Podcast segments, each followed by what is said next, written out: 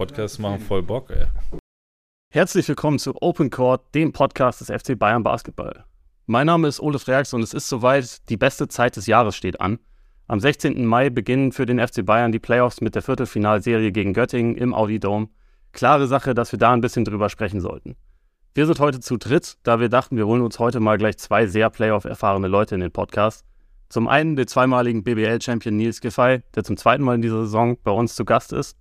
Und zum anderen Jan Jagler, den 141-fachen Nationalspieler, der natürlich auch auf Vereinsebene viel erlebt und viel gewonnen hat. Allen voran den ULAB Cup 2008 mit Badalona. Hallo Nils, hallo Jan, schön, dass ihr beide da seid. Hi. Hallo. Jan, für dich ist ja jetzt schon ein bisschen länger her, aber äh, gibt es bei dir immer noch so ein gewisses Kribbeln, wenn so, wenn so Playoffs losgehen? Ist das so der, der Teil, den man nach der aktiven Karriere am stärksten vermisst? Ähm, ja, und vor allen Dingen auch als Fan mittlerweile natürlich ähm, fängt jetzt die heiße Phase an. Ich meine, in der NBA sind wir schon mittendrin. Ähm, Euroleague jetzt die letzten zwei Wochen war natürlich auch grandioser Basketball. Und äh, wenn die BBL jetzt auch da einsteigt, ist natürlich schon äh, einfach eine sehr, sehr coole Phase, auch als Fan das Ganze von außen zu betrachten und einfach von morgens bis abends Basketball gucken zu können. Nils, wie ist das aktuell bei dir? Es sind ja jetzt nicht deine, deine ersten Playoffs, aber es sind die, die ersten bei Bayern. Äh, wie groß ist bei dir jetzt so die Vorfreude? Ja, ich freue mich drauf. Ähm, war jetzt echt eine, eine interessante Phase, in der es ja um relativ wenig ging, so mit den letzten Spielen von uns. Deshalb ist da, ist da jetzt der, der Mindset-Shift auch nochmal wirklich gefragt. War interessant, die, ähm, die Euroleague-Spiele so zu verfolgen, wie viel, wie viel da los war und äh, ja, wie viel, wie viel Energie, wie viel Passion da halt auch in den Spielen ist. Und da merkt man erstmal, was, was das heißt, so Playoffs wieder zu spielen.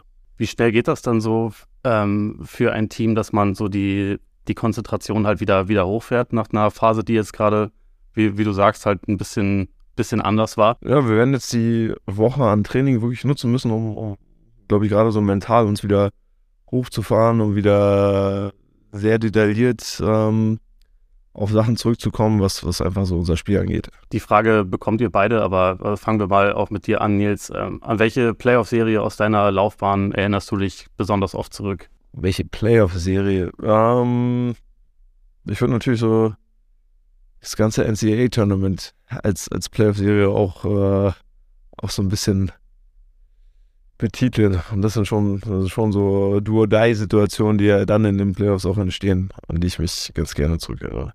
Sind das da dann bestimmte Momente mehr oder, oder ist das so die, die, diese ganze Phase, wie sich das angefühlt hat, eher? Ja, schon dieses ganze Aufbruddeln von, von äh, Situationen, wo du halt merkst, okay, es geht hier, äh, es geht hier um jede einzelne, einzelne Entscheidung auf dem Feld und ähm, um dann halt auch wirklich 40 Minuten, die, die, die wirklich umkämpft sind. Jan, wie ist das bei dir? Was, was hängt dir besonders noch, noch im Kopf aus deiner, aus deiner aktiven Zeit? Um, ähm, ja, Playoffs, glaube ich, ähm, das einzige Mal, wo ich Euroleague Playoffs gespielt habe. Äh, damals gegen Olympiakos das war schon eine Wahnsinnserfahrung, auch vor allen Dingen, wenn du dann in Olympiakos spielst, also in, in Peleus da draußen, ähm, in dieser Halle, wo es einfach verrückt ist und die Bengalos gezündet werden. Das war natürlich eine Wahnsinnserfahrung. Ähm, und dann glaube ich am meisten der Copa del Rey damals in, in Spanien, auch wenn es vielleicht keine direkten Playoffs in dem Sinne sind, aber dadurch, dass es halt immer nur ein Spiel ist, war der Druck natürlich noch mal größer. Und ähm, wenn du dann irgendwie in drei Spielen gegen absolute europäische super Teams spielst ähm, und das am Ende irgendwie damit nach Hause nehmen kannst, das, das war eine der, ich glaube, gerade wenn es so um, um Titel und um, um Ende von äh, irgendwelchen Competitions geht, mit äh, die, die schönste Erfahrung, die ich gemacht habe. Habt ihr es gewonnen? Klar, natürlich haben wir es gewonnen. Okay. ihr, ihr, habt jetzt beide ähm, in erster Linie über, über Single Elimination gesprochen. Ist, ist das nochmal irgendwie was, was ganz anderes dann als, als so eine Serie selbst? Also ich finde schon, weil du da ähm, der Fokus ist noch größer in den Playoffs. Ich meine, man sieht es auch in der NBA manchmal, ne? Dann sind die im dritten Viertel irgendwie so 12, 13 hinten und dann sagen sie, ach komm, dann schenken wir es heute her.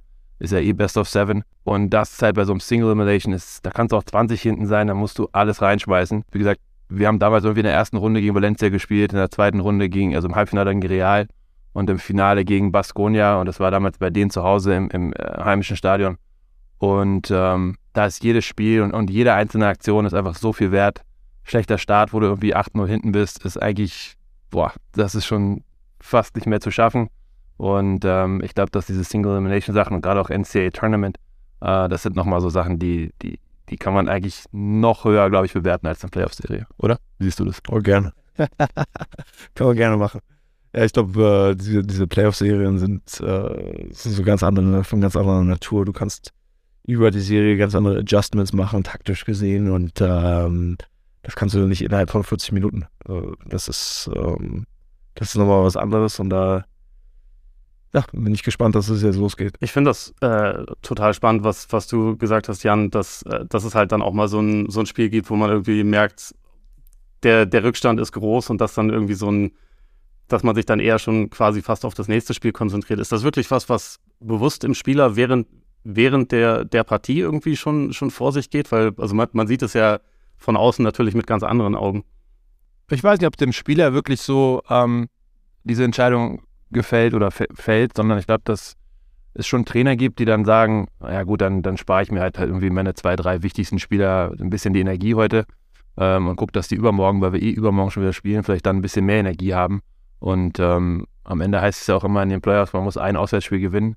Und gerade wenn du on the road dann eben hinten liegst, ich glaube, dann gibt es den einen oder anderen Trainer, der dann sagt, naja gut, komm, ähm, dann spare ich mir die Kraft fürs, fürs nächste Spiel ähm, und gewinne halt das nächste Auswärtsspiel so ungefähr. Ne? Und äh, ich glaube, das ist, ähm, das ist dann vielleicht nicht so beim, beim Spieler so aktiv im, im Kopf drin, aber ich glaube schon, dass es Trainer gibt, die diese Entscheidung dann auch treffen. Ist das dann auch so, dass man sich beispielsweise ein bestimmtes Adjustment, irgendwie was man gerne noch noch ausprobieren möchte, dass man sich das dann eher aufbewahrt oder und, und dann halt eher vielleicht noch mal schaut, ob ein Spieler, der, der jetzt sonst gar nicht so die große Rolle bis dahin hatte, noch mal ein bisschen ausprobiert, um halt vielleicht zu sehen, ob der im nächsten Spiel dann irgendwie eine, eine größere Rolle einnehmen kann? Ich glaube auf jeden Fall, dass man genau sowas machen kann. Ne? Also auch mal probiert, wie verschiedene andere Lineups vielleicht funktionieren, die man sonst äh, nicht so genutzt hat oder ähm, irgendeinen taktischen Kniff, den man vielleicht noch auf dem Zettel hat, aber noch nicht so richtig weiß, ob der funktioniert, dass man sowas einfach im vierten Viertel mal mal kurz ausprobiert, um dann zu sehen, okay, dann kann ich vielleicht nächste, nächstes Spiel doch in die Zone gehen oder sowas. Ähm, das das glaube ich schon, dass man das macht. Ich habe das schon, schon öfter gehört, dass Leute sagen, also auch gerade wenn, wenn sie nicht mehr aktiv sind, dass so die Niederlagen, gerade in den Playoffs, die man hatte, dass man von denen stärker verfolgt wird als von den Erfolgen, die man selber gefeiert hat. Ist das was, was ihr, was ihr auch so erlebt oder was ihr so, was ihr so habt? Boah, nee, nicht wirklich. Kann ich irgendwie nicht, kann ich nicht von sprechen, ne? Geht mir auch so. Äh, weil ich gerade jetzt, desto mehr Abstand man gewinnt, desto größer sind diese Siege und die Titel irgendwie im Hinterkopf. Und das sind die Dinge, an die man sich zurückerinnert. Ähm, also bei mir auf jeden Fall. Die, die Niederlagen, da kommt immer mal die ein oder andere natürlich auch mal in den Kopf und sagt, naja, da hätte man vielleicht schon noch, aber ähm, eigentlich muss ich sagen, dass das Positive und, und, und die Titel, die man am Ende gewonnen hat und die Leute, mit denen man die Titel gewonnen hat, das ist das, was, was wirklich auf, auf lange Zeit irgendwie wirklich hängen bleibt. Das ist ja eigentlich auch auf jeden Fall das, das Bessere. Ähm, ich, ich komme nur drauf, weil ihr habt ja vielleicht beide auch diese, diese Pressekonferenz von Janis Antetokounmpo gesehen, ähm, nachdem, nachdem die Bucks jetzt vor kurzem ja überraschend ausgeschieden sind in der ersten Runde, in der er halt erklärt hat, wieso es für ihn halt im Sport kein Versagen gibt und dass halt auch so Niederlagen Teil des Prozesses einfach sind.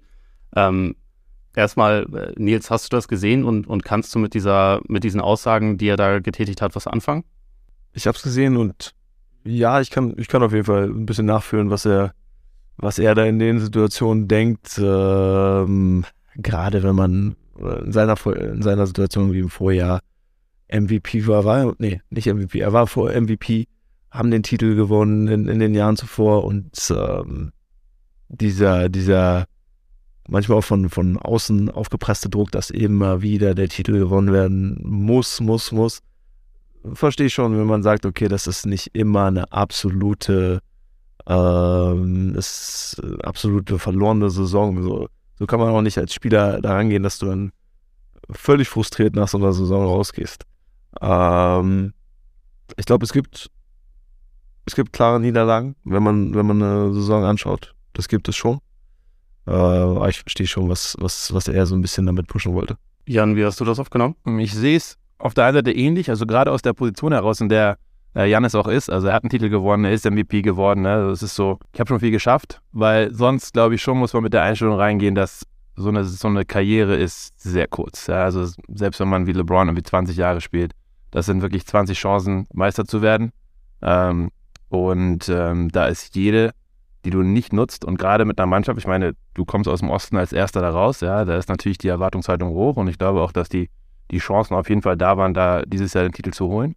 Ähm, und da muss man einfach sagen, hm, das ist schon ein bisschen enttäuschend, müsste das schon sein, weil du eben nicht weißt, ob nächstes Jahr mit den Contracts, die auslaufen und so weiter und so fort, ob die Mannschaft so zusammenbleibt, ob du die gleiche Firepower hast, ob du nochmal die Chance hast, wirklich mit so einer starken Mannschaft wieder an den Start zu gehen. Ähm, das geht ganz schnell, da werden zwei, drei Verträge laufen aus, einer geht weg, äh, einer wird getradet und auf einmal stehst du da mit so einem Scherbenhaufen und wenn du noch in die Playoffs kommst und dann sehnst du dich zurück in, diese, in dieses Jahr, wo du Erster geworden bist, ein super Team um dich herum hattest und eigentlich die Chance hattest, Meister zu werden. Ähm, von daher auf der einen Seite, ich verstehe ihn, aber ich glaube auch, dass, dass die Chancen wirklich sehr limitiert sind und man eigentlich jede irgendwie beim Schopf packen muss. Und Erster gegen Achter ist am Ende schon auch immer eine Enttäuschung, muss man ganz ehrlich sein. Ich glaube, das, das ist es genau. Eigentlich müsste er, und ich wette, wenn er, wenn er sich irgendwie ein paar Tage dazwischen nimmt, würde das auch, auch irgendwie so reflektieren können, dass man sagt, okay, ey, das war eine richtige Chance, die wir verpasst haben, verkackt haben. So einfach.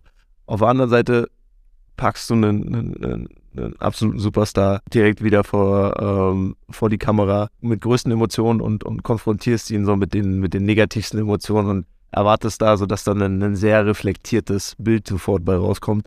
So, äh, ich verstehe schon, dass man da ein bisschen pisst ist und ein bisschen äh, ähm, diese, diese, diese starke Negativität dann auch ein bisschen ähm, ab, abpuffern muss, aber ich kann mir auch vorstellen, dass äh, mit ein bisschen Distanz man auch sagt, okay, einfach verpasste Chance, was da. Ja, ja, macht Sinn. Also ich denke auch, es ist halt, ich finde, was ich glaube ich bei ihm ganz gut verstehen kann, ist, dass er halt nicht will, dass man das so schwarz-weiß definiert, wenn nicht Meister, dann Versagen. Aber es, es gibt halt auch noch einen Unterschied zwischen Enttäuschung und Versagen, würde ich sagen. Und wenn man halt sagt, die Enttäuschung nutze ich eher als Motiv Motivation, um es im nächsten Jahr besser zu machen oder so, dann da kann ich verstehen, wo er herkommt. Aber also wie, wie du sagst, das ist natürlich auch total kompliziert in der Situation, wo er gerade war, dann da komplett äh, reflektiert, das, das alles irgendwie ähm, von sich zu geben. Aber verlassen wir vielleicht mal die Metaebene sozusagen. Äh, Nils, es ist ja jetzt bei dir ungefähr ein halbes Jahr her, dass du, dass du zuletzt hier warst und dass du, dass du Münchner bist. Wie hast du dich bisher so, so eingelebt? Bist du, bist du heimisch geworden in München über die Zeit? Ja, ich glaube, ähm, besonders jetzt der Anfang des, des äh, Frühlings hat mir sehr gut getan die Stadt nochmal ein bisschen, äh, bisschen anders kennenzulernen. Und ähm, habe auf jeden Fall so ein bisschen meine, meine Ecken gefunden. Dem halben Frühlingstag hier in München, oder was? Richtig, dem, dem einen Off-Day, wo die Sonne, wo die Sonne rauskam. Ja, man muss nehmen, was man kriegt. ähm, und wie war die Saison für dich bisher? Na, war spannend. War natürlich für mich auch eine andere Situation, zu einem Team ähm, später zu, äh, zuzustoßen. Und ähm, absolutes Highlight natürlich der, das Pokalwochenende erstmal, ähm, das, das uns allen als als Highlight des Jahres bisher so immer noch vorschwebt. Ja, jetzt geht's, jetzt geht's um, äh, um die nächste Challenge. Es gab, es gab im Verlauf der Saison ja echt viele Verletzungen, also auch, äh, auch jetzt vor den Playoffs ja leider wieder. Ähm, wie schwer ist es da für euch so als, als Team gewesen, den, den Fokus auf, auf euch zu, zu behalten? Ja, ist schon, ist schon eine Challenge, einfach den Rhythmus innerhalb des Teams dann, dann aufrechtzuerhalten, wenn du viele Leute hast, die verletzt sind, die ähm, mal reinkommen, mal rausgehen. Ähm, das ist, das ist, glaube ich, der, der, der größte Knackpunkt, den wir so ein bisschen überwinden müssen da jetzt einen, einen, guten internen Rhythmus als Team zu finden und ähm, dann auch wieder zu wissen, okay, in welcher Situation werden die Gegner switchen, wenn äh, die Hard zu wem gehen wir in, in den Spielen, äh, wer wird in, in welcher Situation dann wieder eingebunden. So, das sind ähm, das sind so ein bisschen die Aufgaben, die man natürlich mit so einem neu nicht neu durchgewürfelten Team, aber mit einem Team, das vielleicht nicht ganz so konstant durch diese Verletzung gespielt hat, ähm, Sterne bestehen. Jan, hattest du solche, solche Saisons auch mal in deiner Karriere, also wo es irgendwie so, so viel ja, vom, vom Kader her, wer verfügbar war, so ein, so ein Durcheinander einfach gegeben hat? Ja, ich glaube, auf dem, dem Level, wie es jetzt in Bayern dieses Jahr war, nicht. Natürlich hat man immer Saisons oder fast in jeder Saison immer wieder Phasen, wo Leute ausfallen. Ähm, so eine Saison, als ich in Berlin gespielt habe, hatten wir auch phasenweise dann wirklich wichtige Spieler auch, die verletzt waren und wo wir dann wie nochmal jemand anders nachverpflichtet haben für einen Monat oder zwei. Aber jetzt sowas wie hier, wo du ja wirklich ganz, ganz wichtige Spieler, also eigentlich drei deiner mit wichtigsten Spieler komplett ausfallen für die Playoffs. Ähm, sowas habe ich eigentlich so noch nicht erlebt. Nee, das muss ich ganz klar sagen. Das ist, äh, ist unfassbar schwer, weil du einfach auch keine Konstanz in die Mannschaft kriegst. Du, ähm, ich glaube, Leute unterschätzen das immer. Am Ende es kristallisiert sich eine, eine, Rotation heraus. Jeder Spieler hat so seine Rolle. Ähm, man weiß offensiv, wo eine Offense startet. Und wenn da auf einmal solche wirklich großen, wichtigen Teile der Mannschaft wegbrechen, ähm, dann muss das komplett neu aufgesetzt werden. Ja? Und ähm, wenn die Mannschaft daran gewohnt war, vielleicht phasenweise wirklich über Augustin Rubit kriegt den Ball in der Mitte und trifft dann eine gute Entscheidung und passt auch dann wieder raus, zu ich muss jetzt komplett was Neues machen oder die Handoffs, die Lucic ähm, am Anfang eines Plays bekommt, aus der dann angefangen wird zu kreieren und jetzt musst du wirklich komplett neu überlegen, wie fange ich an, die Defense zu bewegen, welcher Spieler in welcher Situation und ähm, das braucht eigentlich normalerweise ähm, brauchst du dafür eine halbe Saison, um äh, überhaupt mit der Mannschaft, die du hast, das irgendwie so hinzubekommen, dass, dass jeder weiß, was, was los ist. Und das so kurzfristig dann eben komplett umzuschmeißen, unglaublich schwer. Ja, es wurde, ähm, ist ja jetzt bekannt, dass, dass halt äh, Lucic, Rubit und, und Hunter, also das sind die, die drei Spieler, die, die ausfallen werden. Ich fand dazu die Aussage von, von Coach Trinkieri äh, in einem Interview auf der Bayern-Homepage auch ganz interessant. Also gerade was so diese Führungsrolle von Lucic angeht wo er im Prinzip gesagt hat, er als Coach kann das nicht bestimmen, wer da jetzt so die, die Verantwortung übernimmt, sondern dass das quasi sich auf dem Court erst zeigen wird. Nils, was meinst du, wie ihr das so im, im Team auffangen wird? Siehst du da jemanden Bestimmtes in der, in der Verantwortung oder? Nee, das ist schon so, aus meiner Erfahrung ist das so, wie, ähm, wie du es gerade ein bisschen beschreibst, das kristallisiert sich dann wirklich aus einem Spiel aus. Es wird nicht einfach irgendwie ausgewürfelt, sondern äh, du musst schauen, wer dann im Spiel halt wirklich, äh, wirklich das übernimmt und auch wie die, wie die Situation sich darstellt. Ähm, gibt nicht umsonst irgendwie manche Leute, die, die dann so zu absoluten Playoff-Helden werden, ähm, die vielleicht in, ähm, im Rest der Saison eine ganz andere Rolle hatten. Und dann hast du aber, wie wir es besprochen haben, in diesen, in diesen Matchups über eine Playoff-Serie von fünf Spielen einfach eine Adjustments und du siehst, okay, wir können diese eine Person zum Beispiel völlig in einem Matchup ausnutzen. Weil es ja immer die, dieselben, dieselben Leute dann sein werden, gegen die man spielt und ähm, das, ist, das ist schwierig zu, ja, zu betiteln vorher. Denkst du da an irgendwen bestimmtes, der vielleicht auch eine, eine Chance dadurch jetzt erhalten wird, den man vielleicht noch nicht so auf dem Schirm hat, oder? Ja, die Rotation wird spannend. Ich hoffe, ich hoffe, ich hoffe, Pauli kriegt eine sehr, äh, eine sehr gute Chance, sich, sich zu zeigen, weil er, glaube ich, sehr, sehr heiß darauf ist. Nicht zu viel fragen. Ähm, sind diese, sind diese ganzen Verletzungen für euch so ein bisschen auch eine logische Konsequenz von einer Saison, die halt so extrem viele Spiele hat? Also ähm, mit, mit, mit Euroleague, mit BBL, mit dem Pokal. Ist das eine Folge davon? Kann es gut sein, ja kannst du wirklich gut sagen. Auf der anderen Seite sind, äh, weiß nicht, ob das, mich jetzt auch nicht der Doc äh, dafür, aber ich weiß nicht, ob das alles Abnutz äh, Abnutzungserscheinungen sind, sondern manche Sachen sind halt auch manchmal absolute Freak-Injuries, die dann auch bei Elias, wo auf einmal im Spiel dann der, der große C oder ein anderer C irgendwie schräg steht. Das sind ja keine, keine Sachen, die man irgendwie mit weniger Spielen hätte, hätte regeln können. Ja. Ja, teilweise ist es hier sicherlich auch nicht zu vermeiden, dass sowas passiert, aber ähm, nur um das kurz zu verdeutlichen, weil das wahrscheinlich, also diese Zahlen auch nicht jedem bewusst sind. Äh, ihr steht jetzt bei 72 absolvierten Spielen in dieser Saison. Göttingen hat 36, also genau die Hälfte. Ähm, und also, Nils, du hast ja schon gesagt, du bist nicht, nicht der Doc, aber deswegen vielleicht einfach die Frage, in welcher Verfassung bist du denn gerade körperlich? Also, wie, wie fühlst du dich selbst? Ich fühle mich okay. Ich fühle mich wie, jemand, der fast 32 ist. Nein, aber ähm, genau für so eine Sache oder genau für so eine, so eine Problemchen ist ja, die sind jetzt diese, diese anderthalb Wochen auch ganz gut, beziehungsweise waren jetzt auch diese Spiele, die ähm, ja auf dem Zettel nicht ganz so viel, ähm, ganz, ganz so viel Wert hatten, auch gut, dass man sich halt wirklich auf seinen Körper konzentrieren konnte. Ein bisschen mehr im, im Kraftraum arbeiten konnte an so ein paar ähm, Problemregionen und äh, das war, war jetzt schon wichtig, diese Zeit auch zu nutzen. Ne? Du kanntest diesen, diesen straffen Kalender ja schon. Ihr, ihr, habt auch ein paar Spieler im Kader, für die das ja neu ist. Ähm, hast du denen in der, in der Zwischenzeit dann auch mal irgendwie einen Rat geben müssen, wie sie, wie sie quasi durch die Saison kommen, auch körperlich? Ja, ab und zu schon. Besonders wenn du äh, dann doch mal irgendwie in spannenden Städten unterwegs bist und du hast gespielt und denkst, na, vielleicht schaue ich mir die Stadt doch nochmal an. Geh ruhig mal schlafen. Geh ruhig ab und an mal schlafen. Das ist der wichtigste Rat während der Saison. Also wenn du, wenn du viele Nächte mit äh, neun plus Stunden bekommst, das tut schon ganz gut. Neun plus Stunden, ja.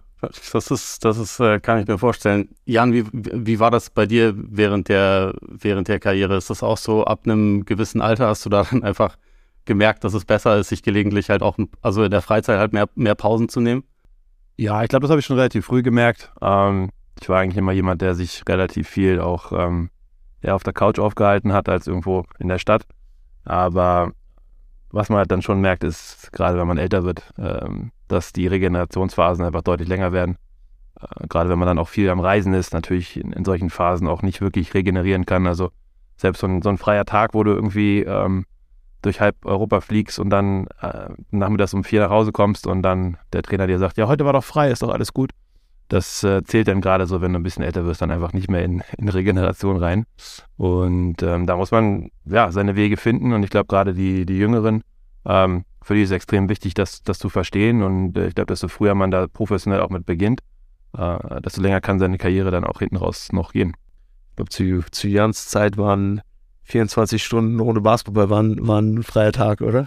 24 Stunden ohne Basketball war ein freier Tag, ja. Das, das auf jeden Fall. Und das muss nicht sein, dass die an einem Tag waren. Also wenn man morgens trainiert und am nächsten Tag abends, dann war das auch ein freier Tag in meiner Zeit. Das, das ist natürlich eine schöne Schummerlei. Da hat sich schon was geändert. Da bin ich sehr dankbar für.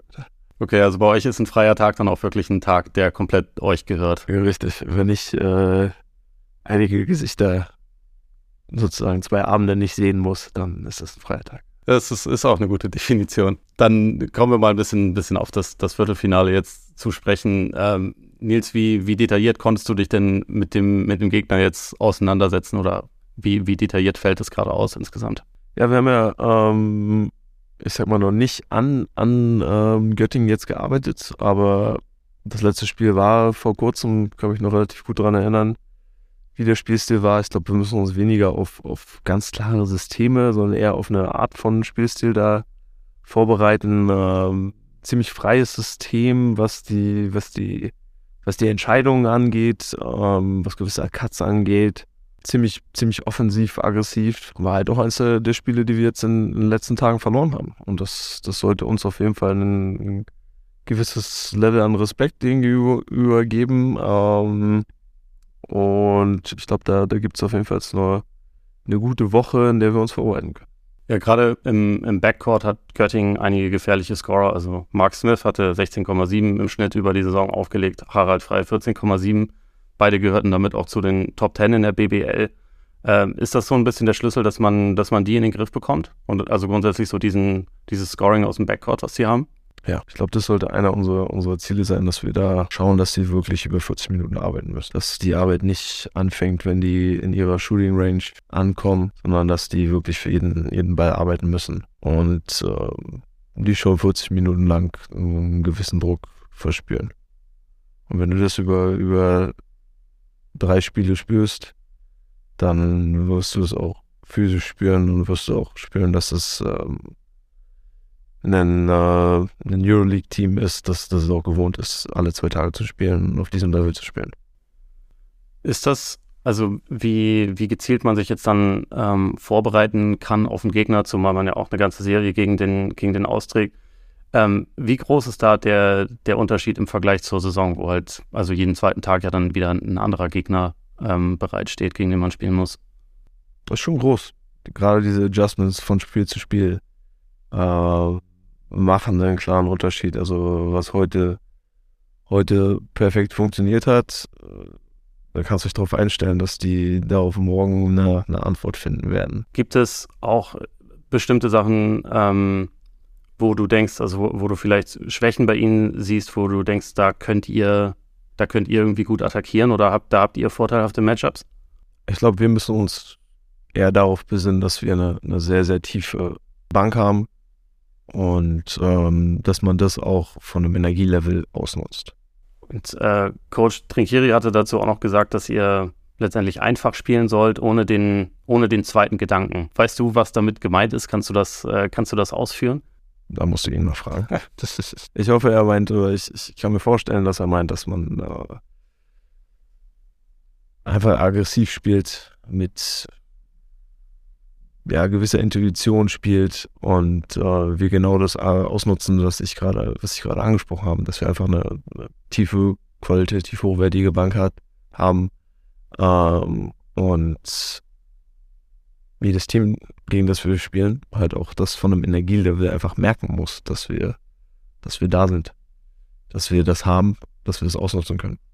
Jan, wie siehst du dieses, dieses Matchup zwischen den beiden Teams? Ja, ich glaube, ähnlich wie Nils schon gesagt hat, das sind zwei Mannschaften, die sich jetzt gerade erst vor kurzem gesehen haben, wo Göttingen ja, gewonnen hat. Also das ist auf jeden Fall mal klar. Äh, am Ende des Tages, klar, Bayern muss diese Serie gewinnen, da gibt es überhaupt keine Diskussion drum. Ähm, ich glaube, dass äh, Bayern es schaffen muss, einfach in der ja, Göttingen dazu zu zwingen, eben im Halbfeld zu spielen, offensiv. Und dann musst du in der einzigen Einsverteidigung wirklich gute, gute Arbeit leisten. Ich glaube, das sind immer so eine Mannschaften, die, wo zwei, drei Jungs einfach kompletten Freiraum haben. Ne? Das ist super schwer zu verteidigen, gerade für jemanden, der sonst in der Euroleague spielt, wo viel System ist, wo eigentlich jeder schlechter Wurf, den du nimmst, äh, dazu führt, dass du direkt wieder auf die Bank gehst. Und jetzt spielst du gegen eine Mannschaft, wo einfach drei Jungs die grüne Lampe haben und wenn die 0 von 8 starten und davon vier Fadeaway-Dreier aus der Ecke Airball sind, dann spielen die trotzdem 30 Minuten und nehmen nochmal 15 Dinger. Da kriegst du Selbstvertrauen und das ist dann nochmal unfassbar schwer zu verteidigen. Und da muss, da muss Bayern einfach, wirklich gut stehen, defensiv einfach hervorragend spielen. Ähm, und dann auch, wie Nils gesagt hat, am Ende in der Playoff-Serie fängst du an, dich einzustellen. Ähm, da gewinnt dann auch oft der Trainer, der vielleicht ein bisschen besser äh, agieren kann auf das, was geschehen ist. Oder jetzt, wenn man zu nahe zu treten, würde ich da auch den leichten Vorteil den Bayern geben. Und ähm, da muss man äh, sehen, irgendwann kennt man sich so gut, dass man eigentlich fast nichts mehr von dem, was man vorher eingespielt hat, irgendwie funktioniert. Also jedes System kennt der andere besser als du. Und mindestens genauso gut, das heißt, da gibt es nichts mehr. Und wenn man sich mal so Spiel 5 anguckt, äh, auch in der Historie, das sieht oft ein bisschen nach Krampf aus, weil es halt einfach nichts mehr Einfaches gibt. Und dann entscheiden die individuelle Stärke der Einzelspieler. Dann sind es einige, die, die übernehmen die dann aus dem Pick and Roll heraus, wo auch da eigentlich kein Vorteil daraus geschaffen wird, äh, eins einspielen müssen. Und ähm, auch da denke ich, klar, die Einzel besseren Einzelspieler auf, auf die lange Sicht gesehen sind auch bei Bayern. Ich glaube auch, dass jemand wie Elias zum Beispiel X-Factor sein kann, der Bayern nochmal so eine Komponente unter dem Korb gibt im Poster. Ich glaube auch Nils ist jemand, der da ähm, den Göttingern wehtun kann. Also ich glaube, gerade da äh, muss man eigentlich seine Stärke suchen, auch wenn man seine vielleicht besten Post-Up-Spieler mit äh, mit Augustin und mit, mit Hunter eben nicht im, im Team hat, aber ich glaube, da gibt es andere Alternativen. Und ähm, ich glaube, das sind, das sind die großen Vorteile, die beide am Ende ausspielen muss. Und ähm, ja, dann, dann werden wir sehen, ob sie das vor allem mental die letzten Wochen irgendwie verkraften können und sich da aus diesem Loch rausziehen, weil normalerweise reden wir immer davon, man muss äh, über eine Saison immer besser werden und seinen besten Basketball muss man im, äh, im Mai, Juni spielen. Und ich glaube, gerade ja, Ende April, Anfang Mai hat Bayern vielleicht eher seinen schlechtesten Basketball gespielt die Saison. Das ist natürlich, äh, muss man jetzt komplett umbiegen und das ist eine große Herausforderung. Ja, da, dazu wäre vielleicht äh, eine ganz gute Frage, weil ihr während der Saison ja gezeigt habt, dass ihr, wenn es darum geht, auch eure besten Leistungen abrufen könnt. Also im Pokal ähm, kann man aus, aus diesem Erfolg dann auch in der jetzigen Situation, wo die letzten Wochen halt nicht einfach waren, nochmal ein besonderes Selbstvertrauen rausziehen? Ja, ich würde da schon, ich würde da schon eine, eine, große Hoffnung und auch ein Selbstvertrauen draus, draus ziehen, drauf legen. Ähm, aber trotzdem müssen wir jetzt diese Woche nutzen, um an uns zu arbeiten. Man konnte ein bisschen, vielleicht einige Leute ein bisschen mehr resten äh, in, den, in den vergangenen Tagen, aber jetzt ist echt die Zeit, um, um uh, ja, mit Vollgas und vollem Engagement sich, sich so hinter unseren, hinter unsere Ziele zu setzen und ähm, das, das auch voll zu verfolgen. Dann, äh, Jan, vielleicht auch nochmal an dich, wenn ein Team, wie, wie ihr das beschrieben habt bei Göttingen, wenn es halt so diese, diese Scorer hat, die letztendlich alle Freiheiten genießen und die das Team offensiv so ein bisschen, bisschen tragen, wie wichtig ist das dann auch, dass man die auf der Gegenseite halt einbezieht, dass man die arbeiten lässt, damit die halt keine, keine Kräfte schonen können. Spielt das über so eine Serie auch eine große Rolle? Ja, ohne Frage. Ähm, weil du hast es auch vorhin schon gesagt, die Jungs haben 36 Spiele gemacht, Bayern 72. Ähm, die müssen jetzt eher in den Bayern-Modus schalten, wo du halt alle zwei, drei Tage spielst. Ähm, und das ist natürlich, wenn du so unfassbar viele Minuten gehen musst, so viel äh, auch in der Usage Rate eben genutzt wirst, dass du ständig eigentlich den Ball in der Hand hast, äh, dann ist das eh schon ähm, eine deutliche Steigerung an Leistung, die du aufrufen musst. Und wenn du dann eben noch einen cleveren Trainer auf der anderen Seite hast, der dich eben doch auch durch Sachen durchschickt, durch über, über Picks laufen lässt, in, in Pick-and-Roll-Situationen involviert, immer wieder auch vielleicht im 1 gegen 1 attackiert, das, das raubt unfassbar viel Kraft und das ist auch gerade in so einer, ja, wir hoffen natürlich nicht, dass es eine lange Serie wird, aber wenn es eine lange Serie wird, dann fängst du irgendwann an, ähm, wirklich Probleme zu haben. Und ähm, ich glaube, desto routinierter du auch als Spieler wirst, dann weißt du, wie du dein Gegenüber Kraft klauen kannst. Ja? Also das heißt, wenn ich jedes Mal zum Offensiv-Rebound gehe, der mich ausboxen muss, ich dann auch so ein bisschen, ein bisschen auf ihn drauflege, ja, dass er extra Energie auf, aufwenden muss, äh, ihn vielleicht hier mal halte, da mal halte und, und solche Sachen. Ähm, da hat der die Bayern, die Bayern natürlich auch genug äh, wirklich clevere Spieler mittlerweile, die viel Erfahrung haben. Ähm, die wissen, wie man, wie man Energie klaut. Und ähm, ich glaube, das wird manchmal auch unterschätzt von außen. Also Energie ist eine der wichtigsten Sachen, die du haben kannst und haben musst. Und äh, das geht auch in so einem in kleinen Spielchen darum, dem anderen Energie zu klauen. Und äh, auch Nils hat es angesprochen, Bayern hat die lange Bank und da kann immer wieder ein Frischer reinkommen. Und bei den anderen sieht das sicherlich ganz anders aus. Nach der echt sehr, sehr guten Haupt, Hauptrunde äh, gilt Bonn momentan so als, als der Top-Favorit eigentlich. Dann kommt natürlich Alba. Ihr seid an, an Position 3 äh, eingelaufen am Ende der, der regulären Saison. Als was seht ihr euch aktuell? Als was sehen wir uns? Ja. Ich sehe uns als extrem gutes Team. Als extrem gutes Team, ähm, was natürlich jetzt ein bisschen ein paar Roadbumps hatte, aber trotzdem ich die Chancen immer noch, immer noch, ähm, immer noch ganz klar. Und ich glaube, das Wichtigste für uns ist jetzt einfach, einfach so diesen, diesen Fokus von allem anderen zu lassen. Einfach mal diesen Fokus auf uns zu drehen und zu schauen, dass wir das Maximum aus, aus, äh, aus unserer Zeit, aus unseren Trainingseinheiten, aus unserem Team herauskriegen und nicht jetzt schauen, okay, was macht Bonn im, im Final Four da drüben oder wie, wie äh, laufen irgendwelche anderen Serien. Natürlich schaust du das immer an, aber Fokus muss, muss jetzt vor allem ganz einfach auf, auf, äh, auf das, was hier bei uns auf dem Feld abgeht, äh, gelegt werden. Äh, Jan, was, was traust du dem Team momentan zu? Also ich, ich finde es immer schwer, dass, äh, dass man das als Spieler mittendrin äh, ist das natürlich eh ein bisschen komplizierte Frage, aber deswegen stelle ich sie an dich. Ja, als Außenstehender macht man sich natürlich schon ein bisschen Sorgen ähm, darum, wie die letzten Wochen gelaufen sind. Mit den Verletzungen, die da eben jetzt, worauf wir vorhin ja schon lang äh, und breit ausdiskutiert haben, hat man schon eine ganze Menge Fragezeichen im Hinterkopf, muss man ganz ehrlich sagen. Ähm, die Bonner spielen Wahnsinns Basketball, sind eigentlich von Woche zu Woche besser geworden. Ähm, haben jetzt vielleicht nochmal den kleinen Nachteil, dass sie noch dieses ähm, Final vorspielen müssen, direkt vor den Playoffs, was natürlich auch nochmal unfassbar viel Kraft rauben kann. Und was manchmal noch viel schlimmer ist, es nimmt den Fokus weg und ein Titel, der ja nicht komplett unmöglich ist für sie, äh, nimmt manchmal so ein bisschen auch den, den Druck raus. Und da ist die Frage, wie sie jetzt genau damit umgehen. Ne? Also lass die mal irgendwie jetzt wirklich am Wochenende einen, äh, einen, einen, Titel holen und dann muss man gucken, wie die, die Playoffs, wie die Playoffs gehen. Ähm, also wir haben das damals, wie gesagt, in Spanien gehabt. Wir haben zwei Titel, wir haben den äh, Copa del Rey gewonnen, ULEP Cup gewonnen und dann war Playoffs und es war schon so, es war eigentlich für alle eine unfassbar erfolgreiche Saison. Und dann ist halt immer die Frage, wie tief gräbt man dann nochmal, wenn man dann mit dem Rücken zur Wand in so einer Playoff-Serie ist. Aber das ist alles Zukunftsmusik, keine Ahnung. Ähm, ich glaube, Alba ist eine Mannschaft, die vor ähnlichen Hürden und Problemen steht wie die Bayern. Ähm, auch gerade kein Fokus im Spiel, Energie fehlt. Ähm, ich glaube auch ein Kader, der eigentlich vor dem Umbruch steht in, in, im Sommer ähm, bei sicherlich bei vielen Spielern äh, große Fragezeichen, wie, wie dies, äh, Karriere weitergeht, was es auch nicht unbedingt leichter macht, mit, mit ähm, so einem Gewicht nochmal auf den Schultern dann auch wieder ähm, die Playoffs durchzuspielen. Und von daher glaube ich, dass für mich alle drei Mannschaften Chancen haben auf den Titel. Ich glaube, es wird viel tagesformabhängig sein. Aber ich sehe die Bonner gerade schon als Favorit, weil sie einfach so unfassbar konstant seit Monaten auf einem unglaublich hohen Niveau spielen. Ähm, auch ein Basketball spielen, den man nicht alltäglich sieht, was es nochmal schwieriger macht, sich auf sie vorzubereiten. Ich glaube auch deswegen verlieren die in der Saison fast gar nichts, weil die Mannschaften haben eben nur sehr kurze Zeit, sich vorzubereiten und das, das reicht eben auch meistens nicht. Auch in der Serie wieder mit Adjustments ist dann natürlich die Frage, ähm, kann man ihnen die Sachen wegnehmen, wenn man sie gesehen hat gestern Abend und dann weiß, ach, okay, das machen sie. Das kann man nicht simulieren, aber wenn man es dann wirklich gespielt hat, äh, wird es ein bisschen einfacher.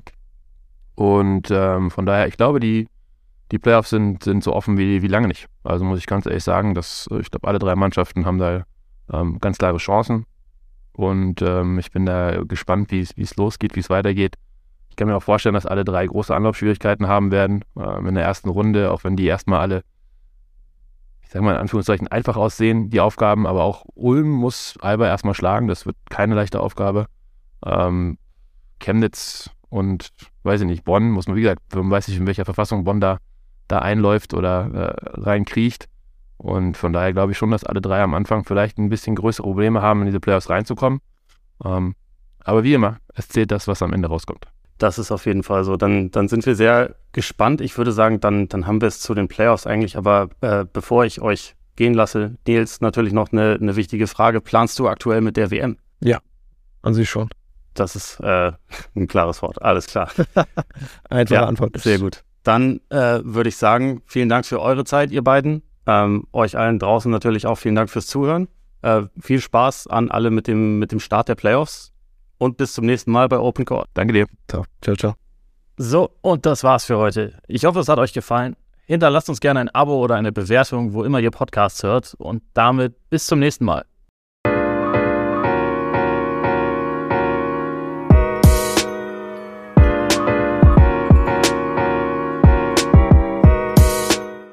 Ja, so Podcasts machen voll Bock, ey.